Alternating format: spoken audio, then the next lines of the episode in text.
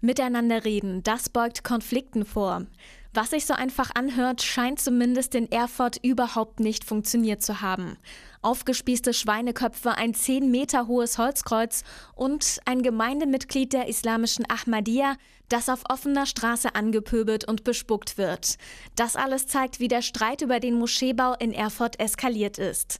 Doch warum ist es überhaupt so weit gekommen? Ein Argument scheint auf der Hand zu liegen. Viele Thüringer wissen gar nicht, wer hinter der islamischen Ahmadiyya-Gemeinde steckt und das wiederum schürt Angst. Die Angst vor etwas Fremden. Dabei sind die Ahmadiyya-Mitglieder doch gar nicht so fremd. Sie leben zum Teil schon über 20, sogar fast 30 Jahre bei uns in Thüringen. So auch die Familie von Suleiman Malik. Er ist durch seine Position als Pressesprecher das Gesicht der Ahmadiyya in Erfurt.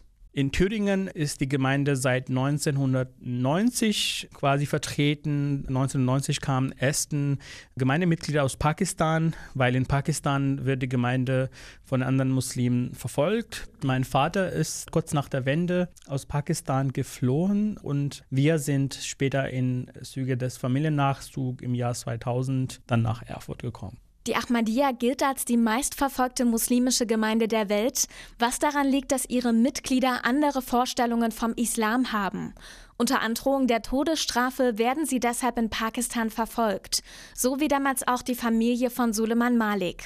Deutschlandweit leben rund 45.000 Ahmadi-Muslime, in Thüringen sind es etwa um die 70. Doch eigentlich waren es mal viel mehr.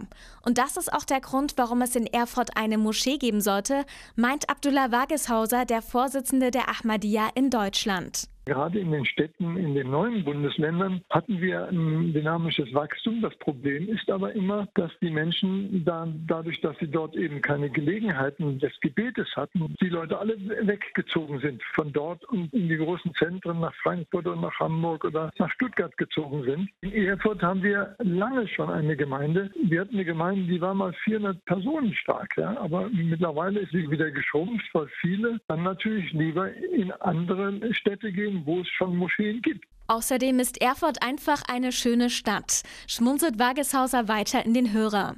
Umso glücklicher ist die Ahmadiyya-Gemeinde über ihre Baugenehmigung. Denn seit Januar steht fest, die Moschee kommt.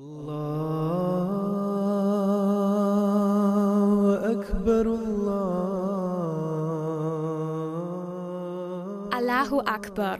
Ashadu an la ilaha illallah. Gott ist groß, ich bezeuge, dass es keinen Gott außer Allah gibt. Diese Töne und Worte jagen vielen von uns Angst ein. Die Alarmglocken läuten, man denkt gleich an Terror. Doch eigentlich ist es nur ein islamischer Gebetsruf, der vom IS missbraucht wird. Auf den will die Ahmadiyya in ihrer Moschee sogar verzichten. Trotzdem aber wird am Rand von Erfurt-Marbach eine große Moschee mit Minarett und Kuppel entstehen, so wie wir sie aus arabischen Ländern kennen.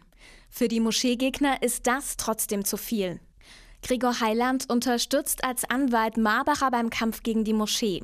Er sieht in diesem, wie er es nennt, ambitionierten Bau der Ahmadiyya auch einen Grund, warum die Situation so eskaliert ist. Es gab von den Moscheegegnern einen expliziten Kompromissvorschlag nämlich das Bauvorhaben ohne die starken religiösen Symbole des Minaretts und der Kuppel auszuführen. Ich denke, das wäre auch ein Schritt gewesen, um ein harmonisches Miteinander besser zu fördern, als das jetzt passiert. Es gibt ein Sprichwort, manchmal ist weniger mehr.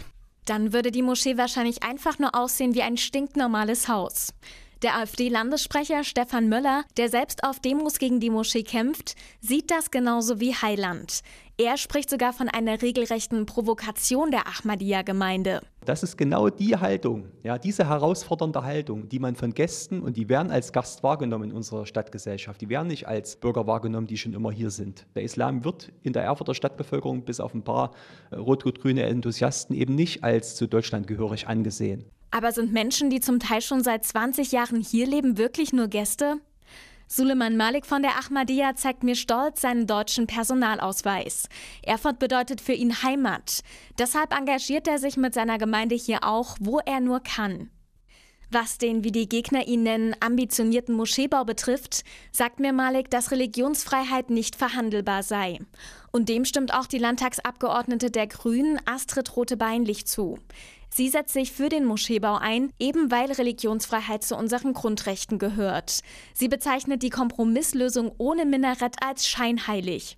Ich fand das übrigens auch sehr vorgeschoben, als es dann hieß, ja, wenn ihr zum Beispiel das Minarett weglasst, was ja übrigens nur ein Zierminarett ist und acht Meter hoch, also im Prinzip wirklich ähm, sehr, sehr überschaubar, niedlich klein könnte man fast schon sagen, oder aber auf die Kuppel verzichtet, dann wäre das was anderes. Ich glaube das nicht. Ähm, hätten sie auf irgendetwas wiederum verzichtet, dann wäre das nächste Argument gekommen, warum es nicht geht. Es ist alles vorgeschoben. Es ist nicht zu überhören, wie erhitzt die Gemüter sind. Die Moscheegegner fühlen sich zum Teil nicht ernst genommen und stigmatisiert. Und auch das ist ein Grund, warum sich der Konflikt immer weiter aufbauscht. Islamophobie, Nazis, das sind Wörter, die die Moscheegegner häufig zu hören bekommen. Sie werden zu Unrecht verurteilt, meint Gregor Heiland. Aber auch die Moscheebefürworter fühlen sich in eine Ecke gedrängt, werden als Gutmenschen belächelt. Vor allem in sozialen Netzwerken wird der Konflikt der beiden Gruppen ausgetragen und verhärtet die Fronten noch mehr. Kaum berichten Medien über den Moscheebau, überschlagen sich die Kommentare. Suleiman Malik als Gesicht der Ahmadiyya in Thüringen wird besonders schlimm angefeindet und sogar bedroht. Er selbst versucht das nicht an sich rankommen zu lassen, auch wenn es schwierig ist. Das ist für mich immer eine Abwehr in, in, mir, weil ich weiß ganz genau, dass es für meine Religion ist und ich lasse mich auch dadurch mich persönlich nicht beeinflussen, sonst würde ich nur mein Leben schwer machen, glaube ich, äh, weil es ist unheimlich sehr viel mittlerweile, was in sozialen Medien stattfindet. Und mich persönlich hindert, hindert das nicht in meiner Tätigkeit, mich für die, eine offene, tolerante Gesellschaft und demokratische Werte, die nach meinem Verständnis von meiner Religion auch in mir sind, dafür einzutreten. Und äh, das werden wir weiterhin tun.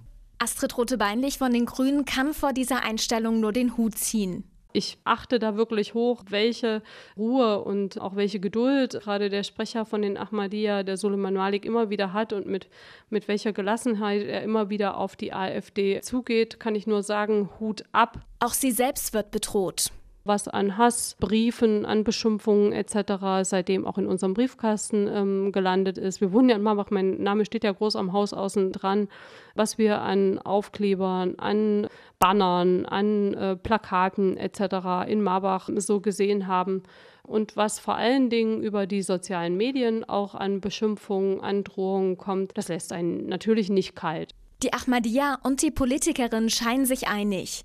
Dass die Gemüter so erhitzt sind, liegt auch an der AfD. Sie gieße mit ihren Demos jeden Mittwoch nur zusätzlich Öl ins Feuer und schüre Stimmung.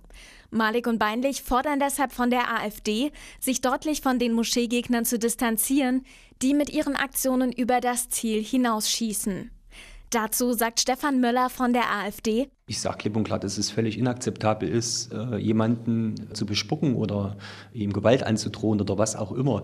Der Herr Malik ist mein ist mein Gegner, aber ich fechte diesen, diesen Streit, den wir haben, den, den fechte ich mit bürgerlichen, parlamentarischen, politischen und rechtlichen Mitteln aus und nicht durch Verletzung von Anstandsregeln oder gar durch Gewalt. Das ist für uns inakzeptabel und das, das ist auch der Grundkonsens, den wir von all den Leuten verlangen, die mit uns zusammen beispielsweise eine Veranstaltung organisieren. Natürlich, wenn wir Bürgerdialoge oder Bürgerstammtische machen, kann ja jeder zu uns kommen. Da kommen natürlich auch Menschen, die haben eine sehr, sehr radikale Vorstellung, wie man, das, wie man diesen Kampf führen müsste denen sagen wir klipp und klar, dass man mit solchen Methoden am Ende nichts erreicht.